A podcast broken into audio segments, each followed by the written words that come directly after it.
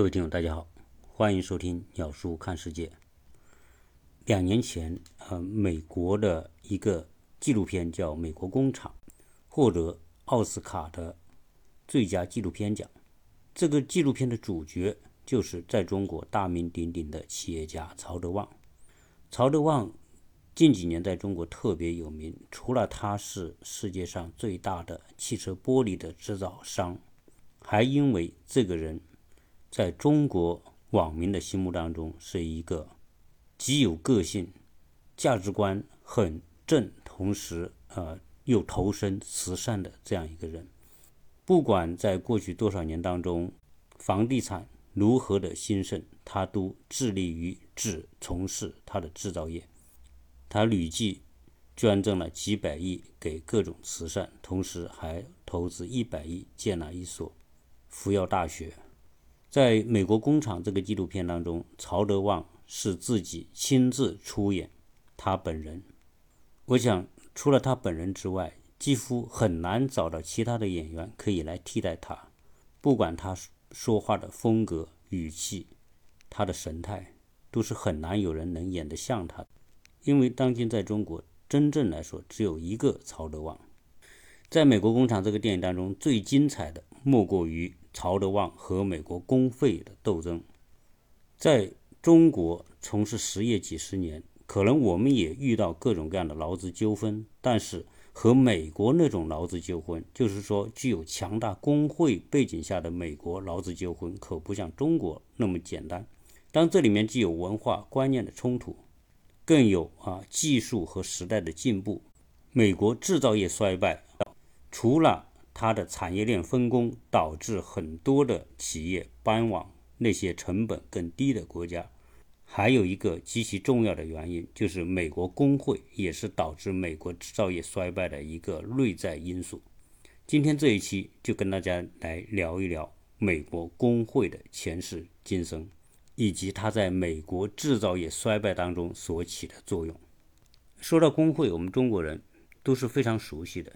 因为在很多的企业，特别是国有企业，都是有非常正规的工会的。同时，我们的行政机构里面也有一个属于官方的工会机构。当然，这些工会都是在中国共产党领导下的工会，是为工人和社会做各种服务的机构。但是，在美国的工会可不是在一个党的统一领导之下的机构。而是脱离于各种政党控制的独立的工会，所以独立工会是美国制造业当中一个非常重要的现象，而且呢，在很大程度上影响到美国的政治和经济。因此，美国的政客们对于这些独立工会是既需要他们，又非常憎恨他们，往往表现出来的是谴责他们提出的。各种各样的无边际的要求，但同时又渴望得到这些工会的支持，因为这些工会团体可以影响每年上千万张的选票的力量。说到工会，我们就得提到马克思、恩格斯所所阐述的关于工业革命之后所形成的两大阶级：一大阶级是有产阶级，叫资本家。叫资产阶级，另一大阶级是无产阶级，叫工人阶级。这两者之间是在利益上是冲突和对立的，但同时这两者之间又相互的需要。马克思、恩格斯经常把资产阶级对无产阶级的剥削和压迫，认为是社会矛盾和冲突的根源所在。在当时的情况之下。从单个来说，资本家肯定比工人有钱。工人为了跟资本家进行斗争，靠他们个人是无力的，因此很多工人就会组织起属于自己的团体，这个团体就叫工会，也叫工人协会，或者叫工人运动协会。最早的工会是在1818年由苏格兰的格拉斯哥的纺织工人组成的。工会，首先当然是有人来组织这样的工会组织，然后就会有工会的代表，那些工人加入这些工会组织，付一定的费用给到工会，工会为工人做什么呢？就是来指导、帮助工人跟资本家签合同，同时监督资本家对这些合同的执行。有的呢，工会它的代表和企业签订集体性的合同。所谓集体的合同，就是你这个企业和被雇佣者这个工会成员一群人一起签订合同，通过这种签订合同的方式保护那些工会成员的利益。这里面包括你要给工人或者工会这些会员提供合理的工资，而且你适当的时候要增加他的工资，同时要提供他们的相关的福利。要减少他们的劳动时间。那到了现在，我们看到欧洲或者美国的那些工会，不光是这些所谓工资的增加和劳动时间的减少，工会所争取的利益里面还包括这些工会成员的各种家庭福利。比如说，现在在美国，如果你是在一个企业跟企业签订的的合同里面，包括家人的各种福利。比如说医疗保险，甚至牙医保险，都是由企业来负责的。如果企业的这些资本家对员工的压迫或者剥削太重，那工会组织这些会员就可以来进行罢工。资本家最怕的就是工会组织罢工。如果他们一罢工，意味着机器就不能生产了，工厂不能生产，没有产品出来，那。企业老板就会遭受损失，这个损失对于很多企业来说是很大的，所以很多企业主为了减少损失，就只能去满足工会的要求。所以在这些美国的企业里面，你加入工会或者不加入工会，对一个人的福利保障来说是有很大的区别。同时，如果呃在美国在以同一个企业里面的员工分加入了工会的。和不加入工会的，因为工会是独立的，老板也管不着，政府也管不着，他只要按照美国的法律规则来做事，他就是合法的存在。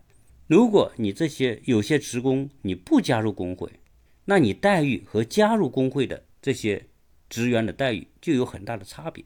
同时，假如说你的工作做得不好，老板要炒掉你或者要降你的薪的时候，是没有人为你说话的，而且。在企业里面，这些工会参与企业的管理，包括比如说，老板要提拔某一个人，从员工提拔成经理，那这个时候，如果这个老板提拔一个非工会员工的，那这些工会就会起来反对，他会要求你提拔加入工会的人来到领导岗位，而且你要是不加入工会，在工会里面这些。职员还会遭受到工会的排挤和打压，迫使你要加入工会。那，加入工会当然很简单：第一，你要付费，要交钱；第二，你要服从工会的统一行动。说白了，就是工人的组织嘛。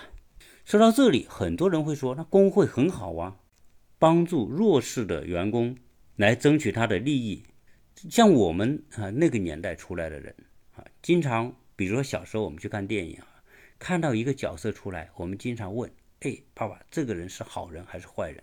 所以，我们从小往往有一种非常简单的思维，就是这些人要么是好人，要么是坏人。那今天我们看到工会，也有一个印象，说工会一说到工会，既然他为工人谋福利，那肯定是好的嘛。但是呢，事实上不要忘了，它是独立工会。那这个工会，我们很难直接用。它是好的工人组织，或者是坏的工人组织去概括它，因为这些工会组织，它既有好的一面，也有坏的一面。它一方面为工人谋福利，另外一方面又在损害工人的福利。从某个角度来说，在工会它是有一些领导机构的，工会的领导机构，也就是所谓的工会代表，他们实际上也是一种独立机构的官员。这些工会的领导人们，从某个角度来说，也是机会主义者。他们利用工会的力量，也是为自己谋福利的。所以，从某个角度来说，工会也成为工会领导人的谋利工具。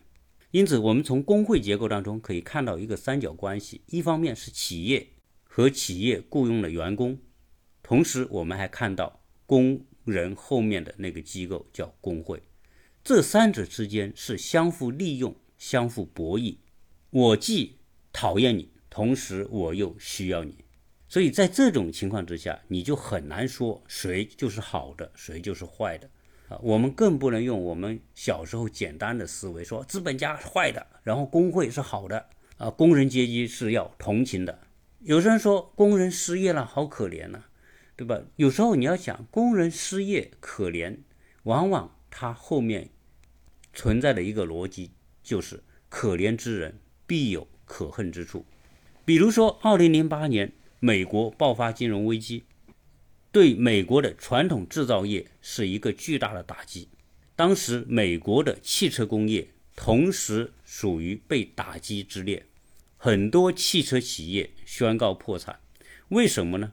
你比如说，有百年历史的美国通用汽车公司在2008年就被迫宣告破产，原因是在那种非常时刻，通用的工人在工会的怂恿之之下拒绝。与企业合作，所谓合作就是现在经济危机来了，我的车卖的不那不那么好，我的收入我也没什么利润，但是由于这些汽车工人他是工会成员，当初是签有合同的，就是说你要保障我的每小时收入是多少，危机来了你不能降我的工资，你不能降我的福利，你要降我的福利，我就跟你对着干。而这个时候，通用它已经是没有弹尽粮绝，没钱了。你还要我发高工资、发很好的福利，我也发不起。那企业就会寻求工会和工人说：“哎，我们坐下来谈判，对吧？你降低一点条件，在这种非常时期，让我过了这个坎，条件好了以后，经济恢复了，我再来跟你补发，行不行？”工会说不行，工人也说不行。那既然你说不行，那我就只能是因为你就入不敷出了嘛，资不抵债了，那这个通用汽车只能宣告破产。但有人会说，哎，通用，通用现在在街上不是还跑着很多通用的车吗？怎么说它破产了？是通用当时是破产，破产之后，政府出面又帮他重组，把一部分影响这个企业经营的资产剥离，让那些能够继续。生存下去的部分，让它继续经营，所以它重组之后的通用还是存在的，只是老的通用宣告破产。所以，我们从这里可以看到，美国的工会在与资本家斗争当中，往往是用趁人之危的方式，而在这里面，工会的工人他只是一个个体，代表工人声音的是工会的代表，那些工会的领导层。从某个角度来说，这些工会的领导层也是社会精英，要不然他怎么能爬上工会的领导岗位呢？一定是那些能说会道、有影响力、有各种社会关系的人才能够爬上工会的领导岗位。他们往往工会成员的个人的弱势，或者工会在集体意识上的一种只顾眼前利益的短视行为，煽动工人。去对抗资本家，从这种对抗当中，工会的去获得一些利益。看，在这种跟通用的斗争当中，就是一个例子。最后，通用不得不宣布破产，破产意味着这些人就集体失业。那在这个过程当中，吃亏的还是工人自己。对于工会的那些领导层、那些工会代表们，他们永远都是获益的那一方。大不了在这里不干了。我有领导工会的经验，我跑到另一个工工会的领导层再去任职就是了。或者我在工会领导过程当中获得了个人的声誉，我再从政参选，或者是他能走的路很多，但是对于工人来说就不一样了。所以你看到美国的这种独立工会，它是下吃工人，工人要交会费嘛。上吃企业，这些企业主有时候也要讨好这些工会的领导层，左右吃什么呢？吃美国的政治的红利。美国的政客也很怕这些工会啊，因为他们掌握着美国数以千万计的选票。每次在选举的时候，这些政客们就要应和这些工会。而真正来说，工会和美国的国会一样，它也是一个代议制的，不是每一个工会会员都有那么大的力量。他的声音靠谁？靠工会代表，靠工会的领导层。所以，工会的领导层是美国工会的代议机构。工会的这些领导层，有时候他也是通过投票、通过选举来的。所以我说到这里，大家会听到工会，它确实为工人去争取他的福利，争取他的权利，跟资本家打官司。工会他也请法务人员、律律师，帮工人看他的雇佣合同等等。工会他确实也为这些工人做事情，要不然工会工人他怎么愿意去付钱呢？在美国的这些工人呢，他为了。入工会，他每年要付四百到五百美元的会员费用，那这些工会还是要为这些工人去做一些事情的。但是由于他是独立工会，在工会的上面既没有一个政党可以控制它，或者去改变它，所以美国的工会，特别是工会的领导机构，从某个角度来说，它很容易演变成政治的投机者。只要跟工会相关联的，工会能影响到的，工会都可能通过这种影响力去获益，特别是工会的领导层。大家想，不要想象工会的那些领导层都那么高尚，都是人嘛，都有人性嘛，都有贪婪，都有弱点。美国工会对于美国的政治参与是非常深的。美国从联邦到州到地方的各级官员的选举。都不能忽略工会的力量。美国有两大工会机构，一个叫劳联，英文简称叫 AFL；另外一个叫产联，它的英文缩写叫 CIO。这两大机构合在一起的工会成员，在二零一三年的时候多达一千三百四十万人。大家知道，这个二零一三年一千三百四十万人，说明什么呢？说明。由于这个时候美国的制造业已经衰退，或者它的制造业已经外迁到其他国家，这是在美国的制造业工人已经大量减少的情况之下，一千三百四十万人，在六十年代、七十年代、八十年代的时候，那这些工会的力量是数千万人，所以在那个年代啊。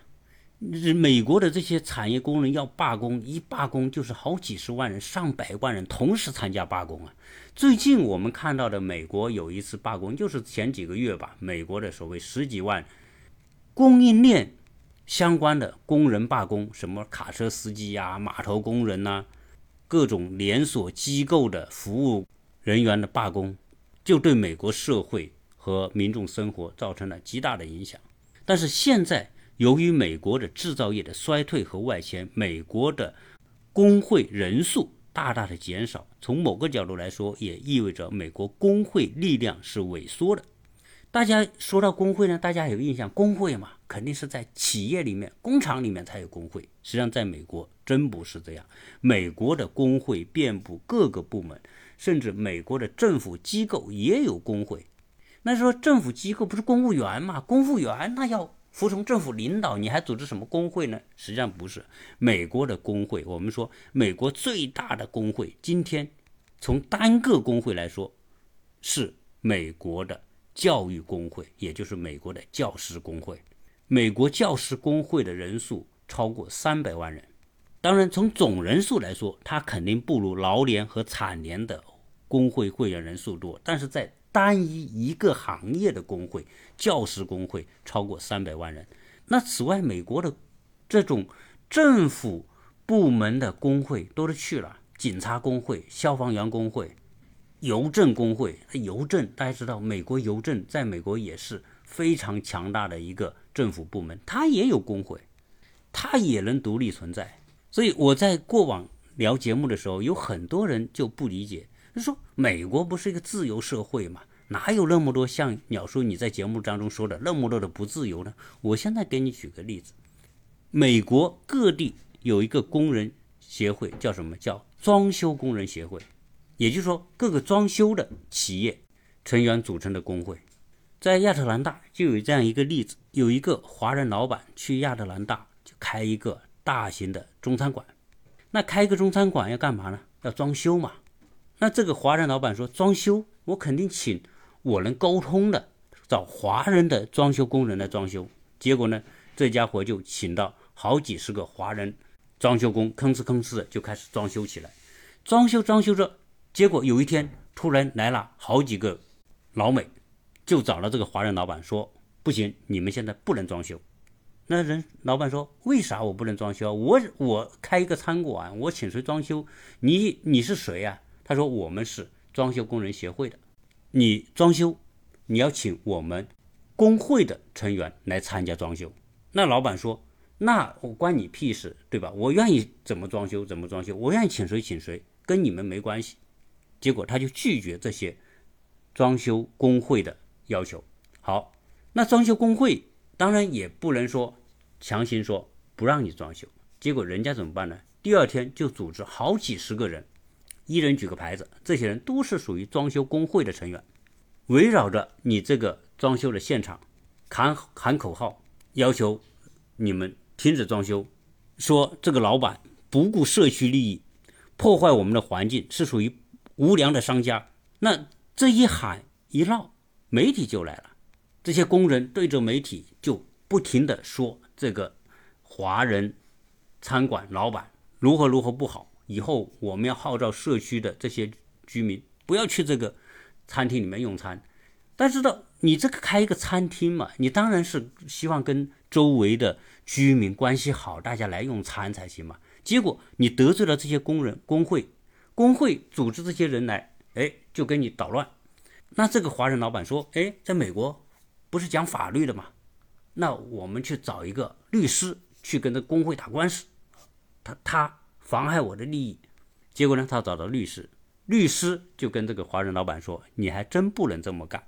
你可知道，你就是开一个店，人家当地的装修工会，他不光是装修工会，还其他的工会是相通的。他把其他的工会的力量也影响起来。以你个人的势单力孤，你去跟工会斗，你是斗不过他的。即便你斗过他了，你要花很多的钱，最后呢，你的声誉坏了，可能也没人来你这吃饭。最后经过。一番现实的教育，这个华人老板才认清美国的自由是怎么回事。是，你可以这么干，你可以有不雇佣装修工会工人的权利，但是这些装修工会和其他的工会也可以组织抗议示威的权利。他用这种方式跟你斗，最后受损失的是谁呢？还是你这个餐馆的老板嘛？最后，这个餐馆老板终于知道什么叫识时务者为俊杰，最后只好妥协，跟工会谈判，说我这个工地呢，也不是什么大的工地，也用不了你那么多哥们，对吧？我也雇佣不了这么多，这样行不行？我呢，请三个，哎，请你们工会的三个工人到我这个工地来做事，算表明我的诚意，我跟工会合作的诚意。工会一看你低头了，行。可以，那就让三个工会的人参与到华人的装修工当中来做事，这个抗议才算平息。所以从这个小例子可以看到，美国的工会是一个组织力很强，同时又无处不在的一股力量。不论是在车间、在港口，还是在新闻单位，你都能够感受到它的力量。所以，美国的政客们要么谴责他们的各种要求。要么渴望他的支持，这是美国彭博社写的一篇报道对美国工会的评语。所以，美国工会实际上是个矛盾体。自从美国在19世纪末实现工业化以来，美国的工会一直在组织工人寻求更好的工资、福利和工作的环环境。而美国的学者对于美国工会也是持有不同的争议。那到底美国工会是提升了美国的生产力，还是阻碍了美国的生产力？是加强了美国的劳动力市场，还是扭曲了美国的劳动力市场？是改善地方的财务状况，还是加剧了地方的财务危机。随着美国工人长时间工资不涨和美国社会的贫富悬殊，关于美国工会的这种争论就一直没有停止过。那这里呢，我们回到啊，本期节目最开初所提到的曹德旺出演的《美国工厂》那一部纪录片。当时曹德旺面临的是美国的全美汽车工人联合会，简称叫 UAW。这个工会是美国的一个典型的产业工会，在全美国有九十万会员。而且也是美国当下产业界的最大的独立工会，它成立于一九三五年。由于当时美国的汽车产业工人数量庞大，所以在美国社会是有相当的影响力。他们发起了一系列的罢工活动，通过与当时美国最大的几个汽车厂——福特、通用、克莱斯勒的厂方进行谈判，为当时的。美国汽车工人争取到了更好的福利待遇。由于美国的这几大汽车企业的工人都加入了汽车工人联合会，使得这些工会工人的工资福利在当时是最好的，每小时的工资高达七十美元。大家知道七十美元是什么概念？今天在美国很多州。特别是美国的中南部或者是中部的一些州，落后的一些州，每小时的工资最低的只有八九美元，高的也才十、十一、十二美元。但是当时的这些汽车工人的工资每小时高达七十美元，所以使得当时这几大汽车厂家不堪重负，最后在二零零八年纷纷破产。由于这些厂呢。大都集中在美国的底特律。由于这些支撑美国底特律经济的大的企业破产，最后在二零一三年导致美国的最著名的汽车城市底特律宣告破产。整个底特律城市的破产，其中就有美国汽车产业工人联合会的功劳。所以很多人说，二零零八年底特律很多房子一美元一栋。现在你去底特律原街看到的很多社区，那些房子已经破破烂烂，都已经没人居住了。如果你要去买，大把的人愿意卖给你，但是你买了之后你维护不起。在这样一个恶性循环的城市里面，没有人愿意去买底特律那种廉价的房子，因为糟糕的城市环境已经令到这个房子没有投资价值。我们刚才讲了。这些工会，它作为独立工会，它既是一个为工人谋福利的机构，同时它也是一个经营机构。它通过收取工人的费费和跟资本家谈判来获得利益。美国工会它有几个方面的作用，我们可以看看。第一，为工人争取更高的工资。在二零一七年，加入了工会的工人的每周工资为。一千零四十一美元，但是没有加入工会的工资只有八百二十九美元，这两者相差两百美元每周。另外，你看看医疗保险，在美国医疗保险是非常的贵啊，在一个家庭当中，它是属于支出当中最大的支出之一。加入工会的有百分之九十四的人可以获得雇主资助的医疗保险计划和退休计划。而没有加入工会的，获得医疗和退休计划的比例只有百分之六十七和百分之六十六，这可相差了将将近百分之三十。而且你加入工会的人，你跟资方是签有协议的，你资方不能够随意解雇工会会员。但是没有加入工会的工人，那很可能随意就被资方给解雇了。因为你要解雇一个工会会员，工会是有专门的律师盯着你这个合同来看你有没有做错。如果资方你有一点做错被律师抓抓住，那有可能就会导致这个工人向资方起诉，索取巨额的赔偿。所以，工会的力量它很强大，它也确实帮工人做事情，因此工人交这些费费都集中在工会手里，工会有专门的机构来统一管理这些费费，同时有可能进行各种投资啊等等，所以工会手里是有很大的财力的。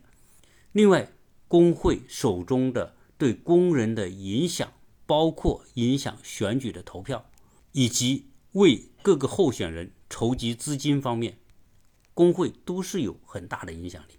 大家会想，哎，工会的领导人一定是工会的代表嘛？站在工人立场，其实不是。工会的领导从某个角度来说，他也属于另外一种形式的。政治人物，他从领导工会当中可以获得巨大的政治利益。我们举个例子说，在美国历史上有一个人叫伍德科克，他在1970年到1977年是担任美国汽车工人联合会的主席。他实际上是进入了美国的上层社会和政治圈，所以在他卸任这个主席之后呢，就被当时的美国总统卡特任命为。驻华联络代表处的主任，在一九七九年中美建交之后，进而成为美国驻华大使。当然，近几年关于美国工会罢工这种情况呢，好像比以前少，但是美国很多行业的工会还是非常的强大。今天，美国仍然是世界上最大的电影生产国，美国有大量的编剧。这些编剧作为一个行业，它就有编剧工会。结果在二零零七年到二零零八年的时候，这些编剧们参加了一场大罢工，就是现在手头工作都不做了，不做了。大家知道，美国呢每年有大量的电影电视剧，呃，很多人喜欢追美剧的，看那些连续剧，一看几百集，然后第一季、第二季，对吧？那些不是说。这个剧本从头到尾都写写好了开拍的，不是，他是一边写一边拍，OK。但是这些电视剧呢，是到时间就得播的，因为什么？因为他播这些热的热门的美剧的时候呢，都有大量的收益，很多广告投入啊，各种都都在都跟着这个电视剧的播放啊，同时产生利益的。结果呢，这些编剧们一罢工，后面的剧本就编不出来了。那这些电影电视剧编不出来，你就你就只能推迟播放。一推迟播放，当初跟各个厂家签的广告合同，那你就是属于违约。那通过这一场罢工，就导致整个好莱坞的损失高达十四亿美元。但在好莱坞，除了编剧工会，还有演员工会呢，导演工会都有。这些工会签的这些合同啊，对这些导演和演员的保护。都是很强的，大家会想到工会嘛，就是保护那些弱势的工人。但你说导演算什么？导演在整个演艺界那是非常强势的一股力量，他都有工会。记得曾经听高晓松讲他在好莱坞的经历，他去参加做导演拍片子，然后跟这个制片方所签的那些合同，他说只要只一旦签了这个合同，你的利益就得到充分的保障。除非你这个人是个傻子，你这个人除了其他的根本就没办法来导演的情况，要不然制片方是不能随便解雇一个导演的。记得呃，我刚到美国，二零一七年嘛，刚到美国不久，就有一个新闻。这个新闻是什么呢？就是说在美联航的飞机上，有一个越南裔的乘客被美联航的这个职员。强行架着把他拖出飞机，而且打得他满牙满口是血。那个事情当时也是引起了这个轩然大波，这个谴责美联航这种对乘客的草菅人命的这种行为。但是为什么当时要把那个越南裔的乘客拖下去？是因为那个航班当时正好客满，但是航空公司有四名机组人员需要坐飞机。因此，那架飞机上就要随机挑出四名乘客下飞机，要让出四个位置给机组人员坐。结果不巧，正好挑中了那个越南裔的乘客。但越南裔的乘客不乐意啊！你为什么让我下去啊？全机这么多人，你凭什么让我下去？我就不下去，不下去。结果机组就打电话给保安，保安上去几个彪神彪形大汉，就把这个越南裔的乘客就一顿揍，然后再把他拖出飞机。但是航空工业是美国最重要的交通运输行业，所以航空工业的工会力量也很强大。这些工会的成员就是老爷，他现在要坐飞机，你就得把乘客乘客赶下去。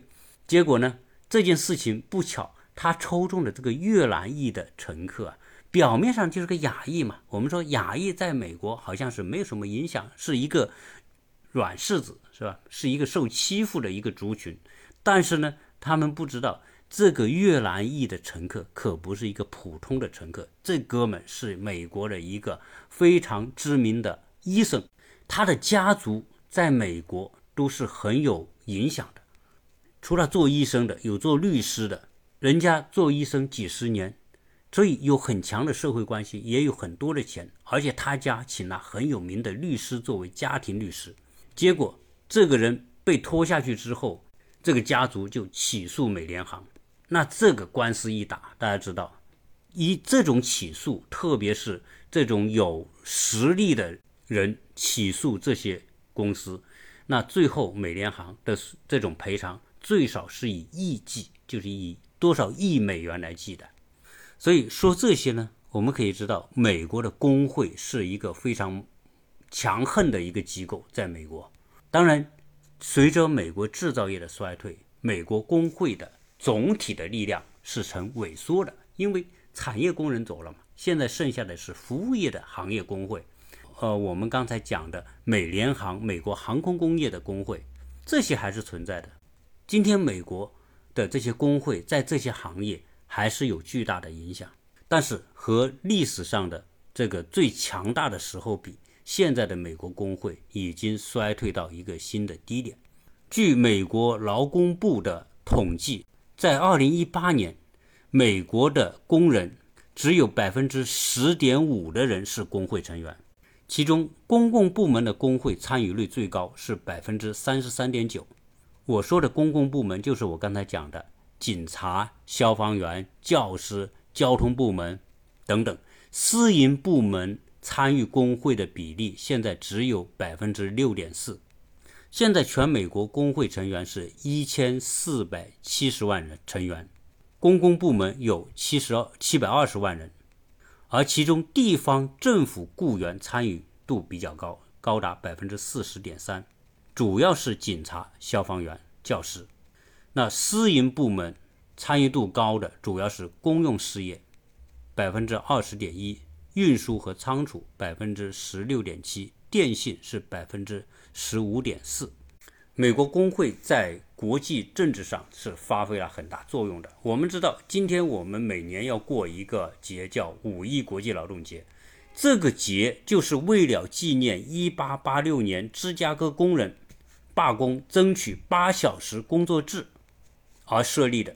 所以现在我们大部分人工作都是朝九晚五八小时，就是从芝加哥工人罢工所争取的权利开始的。到二十世纪初，美国的制造业蓬勃发展，那个时候美国的制造业有点像我们在九十年代到二零一零年这个阶段中国的制造业蓬勃发展一样。由于美国制造业那个时候的强大，工会争取工人的权利。每周的薪水不断的增加，工作的时间在减少。到二战结束的时候，美国的工会运动基本上达到了它的顶峰。有组织的劳工就是工会成员，成为美国经济的主要力量。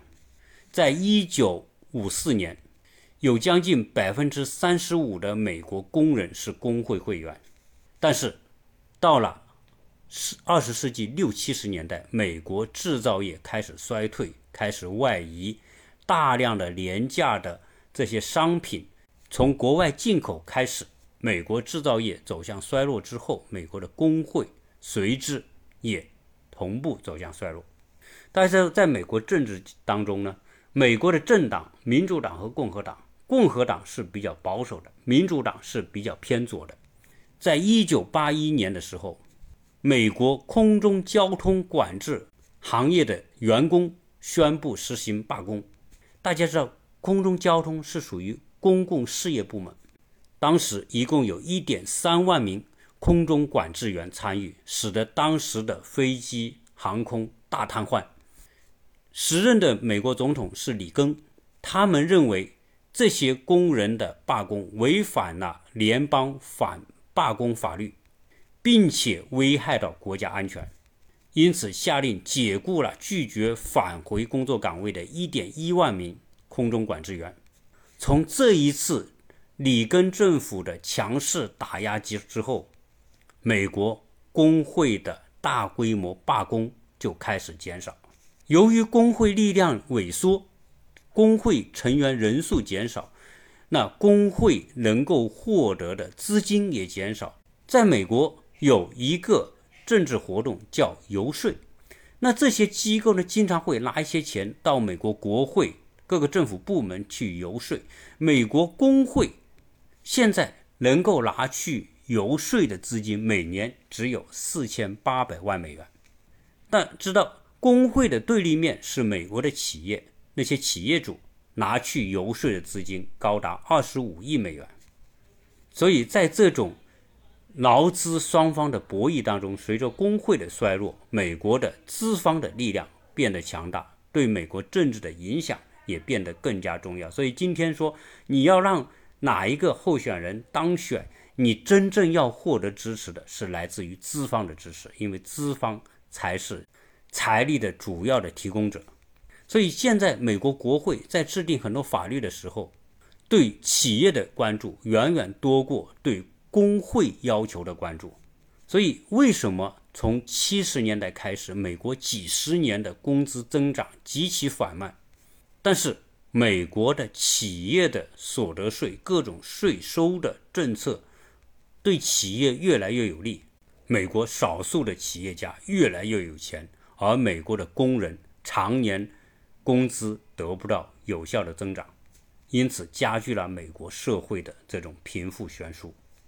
今天，随着呃国际贸易的一体化、全球化时代的到来，贸易成为美国消费者获得廉价产品的主要的方式。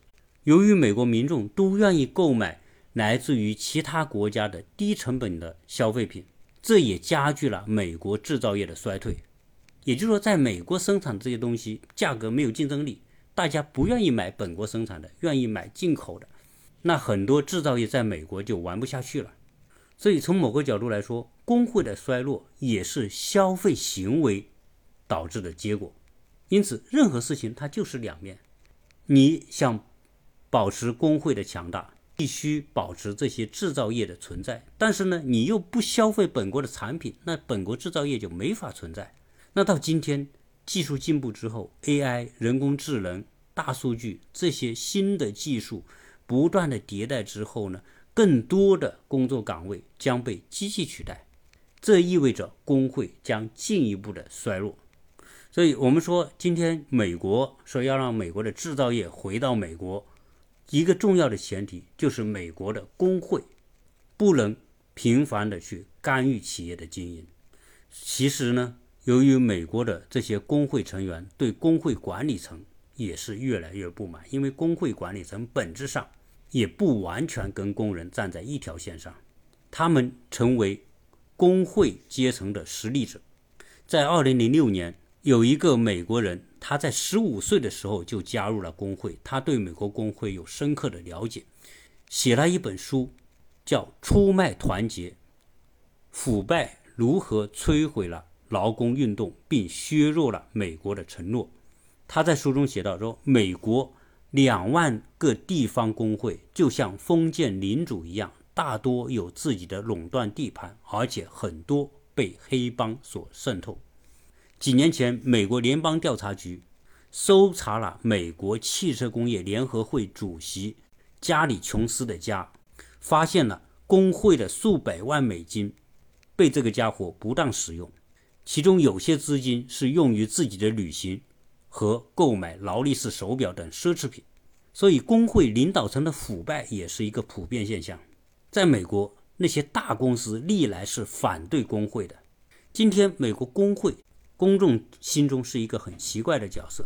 虽然民意调查显示有百分之六十四的美国人是支持工会的，但是美国工人加入工会的比率却越来越低。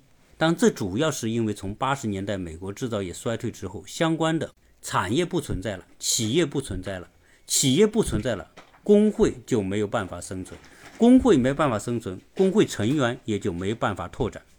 但是到美国最著名的制造业，现在仍然是美国强大的，就是美国的航空工业，美国的波音、麦道等这些大型的飞机制造企业，他们可有强大的工会组织，所以。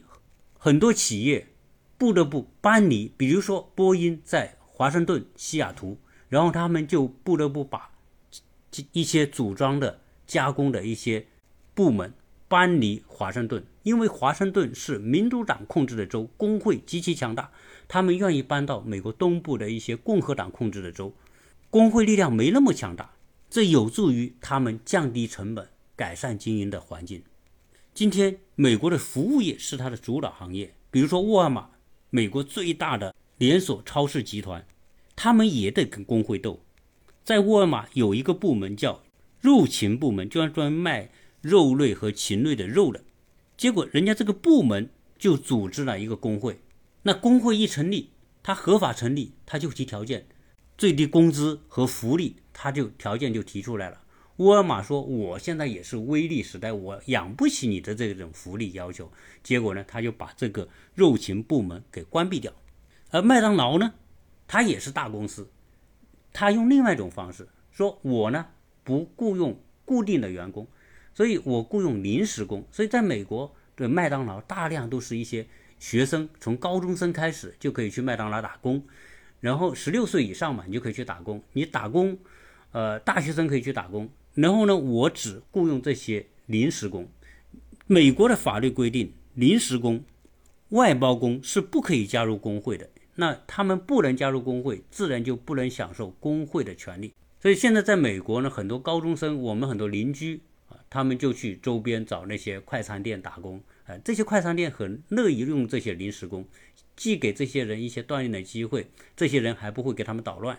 每个单位，美国工会的成立有两种方式，一种方式是员工自发组织，比如说先私下串联啊，我们这一百个员工，那我们串联串联，那串联到五十一个，这五十一个都说，哎，我愿意加入工会，然后他就从地下状态突然一天冒出来，宣布哈，我们经过经过投票哈，我们百分之五十一的人宣布同意加入工会，这个时候按照美国法律。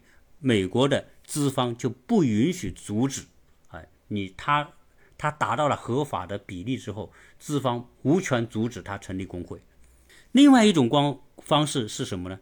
一些更大的工会到一些企业来发展，来拉成员。当拿到一定数量的时候，超过一半的时候，他就有权成立工会。然后这个更大的工会就派出一个机构来领导这些工会的成员。当然，同时收取工会的费用。在我们这一期节目最初讲到的美国工厂曹德旺跟美国的工会斗争，就是这种情况。当时曹德旺他的态度非常坚决，工会不能进入我的企业，如果工会进入，我就关门。这个就和呃我们讲的沃尔玛的这个肉禽部门啊，你工会成立，我就关闭掉一样的道理。我们知道，最后呢，曹德旺在跟工会的斗争当中是成功了，胜利了。当时他所在的那个小镇一共有六千人，六千居民，但是呢，他要雇佣一千两百个员工，这一千两百个员工围绕着要不要进工会展开了激烈的争斗。最后的结果，反对工会进入的人八百人，而同意工会进进去的人。只有四百人，最后经过这种投票，否决了工会的进入，曹德旺的企业才得以继续经营。那可见呢，曹德旺这个人，你看他的表面啊是个憨憨的样子，实际上是个相当精明的人。他当时在跟工会斗争当中，采取了四个策略。第一就是聘请反工会组织。哎，大家听说反工会就是物质和反物质，对吧？是对立的。而美国的工会和反工会组织也是对立的。他这个反工会组织是专门来游说工人，比如说他签一一千两百个工人，然后这个反工会组织进到工厂里面，就跟每个人去谈，告诉他工会进入的坏处是什么。他只要谈坏处，为什么？因为确实它存在呀。你一成立工会，你一提出要求，那这个企业的成本高，企业成本高，赚不到钱，赚不到钱，人家为什么要来？人家又不是福利机构。如如果人家不来，关掉了之后，你连工作都没有了。现在在美国的铁铁锈铁锈州，这些人最渴望的就是一份工资，而不是你的所谓的权利。所以这种沟通是非常有效的。很多人也明白这个道理。美国人很多人还是很朴实的吧？你把道理说清楚之后，他能理解。最后很多人想，我到底是要加入工会，获得这点权利重要呢，还是获得这个工作机会有收入重要呢？很多人没有工资啊，靠拿了点福利啊，一家人都养不起，所以。你看美国铁锈地带那些那些产业工人失业的工人，生活是很悲惨的。虽然他可能饿不死，但是他获得那个人的尊严也没有了。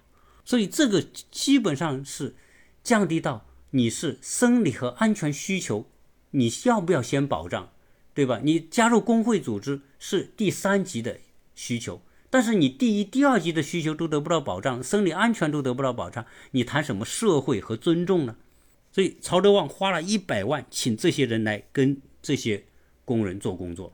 第二个呢，他把不听话的总裁给换掉，换成华人总裁。然后这些华人的管理者上台之后呢，也说服工人不要加入工会。